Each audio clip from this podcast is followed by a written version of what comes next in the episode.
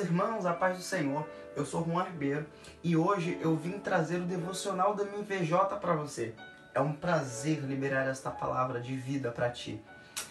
No Evangelho segundo escreveu Lucas, no seu capítulo 7, versículo 11, narra a história de uma moça, narra a história de uma mãe que perde o seu filho.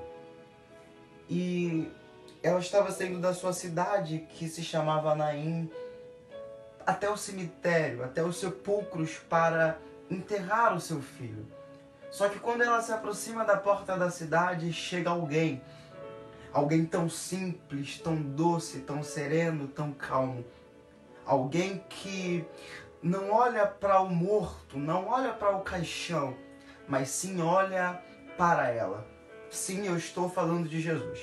Jesus agora estava entrando na cidade chamada Naim. Ou melhor, Jesus estava se aproximando da porta dessa cidade. E quando Jesus vai se aproximando da porta da cidade de Naim, Jesus vê aquela moça que eu havia citado. Só que, ou melhor, ele vê o funeral que estava saindo e ele vê a moça que eu havia citado. Ele não foca no morto, ele não foca no problema daquela mulher, ele foca dentro dos sentimentos daquela mulher, porque quando Jesus ele vê aquela mulher, a Bíblia diz que ele se enche de íntima compaixão por ela e ele se aproxima daquela mulher e diz: mulher, não chores. E aí eu entendo algumas coisas e a primeira coisa é que Jesus ele vê o teu problema, ele sabe o que você está passando. Então por que, Juan? Jesus sabe o que eu estou passando, sabe o que eu preciso. Por que, que Jesus não resolve logo o meu problema? É simples, porque antes de Deus resolver o teu problema, ele quer resolver algo dentro de você primeiro.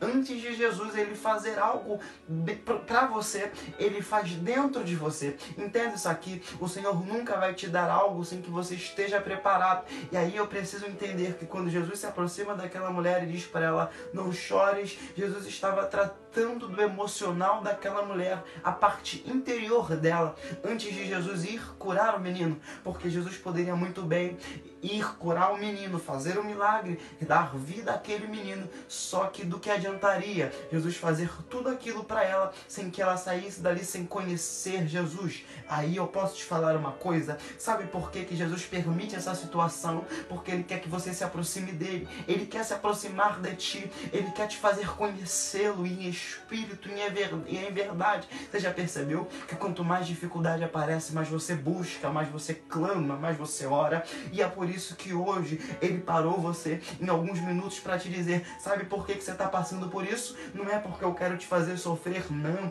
É porque eu quero te fazer ensinar que quando você dobrar o teu joelho e acreditar que eu posso fazer, orar pedindo que eu cumpra, que eu faça, pedindo que eu te dê a minha unção, a minha glória, aí sim eu farei aquilo que você quer. Porque você se mostrará preparado para receber aquilo que o Senhor já disse que te daria.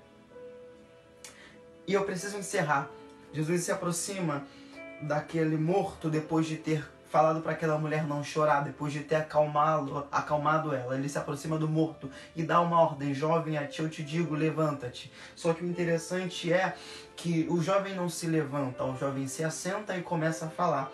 Eu entendo que quando Jesus ele dá ordem para o jovem se levantar, Jesus estava querendo que aquele jovem saísse do caixão. Só que quando o jovem se assenta, primeiro ele se assenta dentro de um caixão. Caixão é lugar para morto. E Jesus não queria que aquele jovem vivo permanecesse no lugar de morto. Aí eu entendo, sabe, que tem situações na nossa vida que estão de dificuldade porque a gente não ouve aquilo que ele manda a gente ouvir. A gente não obedece aquilo que ele já ordenara para nossa vida. Então, às vezes, a gente quebra a cara, a gente passa por decepção por simplesmente não ouvir aquele, aquilo que ele quer nos falar, aquilo que ele quer nos mostrar. E a segunda coisa é que apenas a jovem não apenas senta, ele começa a falar. E sempre que Jesus operava um milagre, era comum que ele falasse para o, o, o que recebeu o milagre: Ei, não chores mais. Ei, a tua fé te salvou. Ei, Tá entendendo? Só que dessa vez Jesus ele não fala com o menino que recebeu o milagre, ele apenas o entrega para sua mãe. Aí eu entendo que aquele jovem talvez pode ter perdido algo da parte de Deus,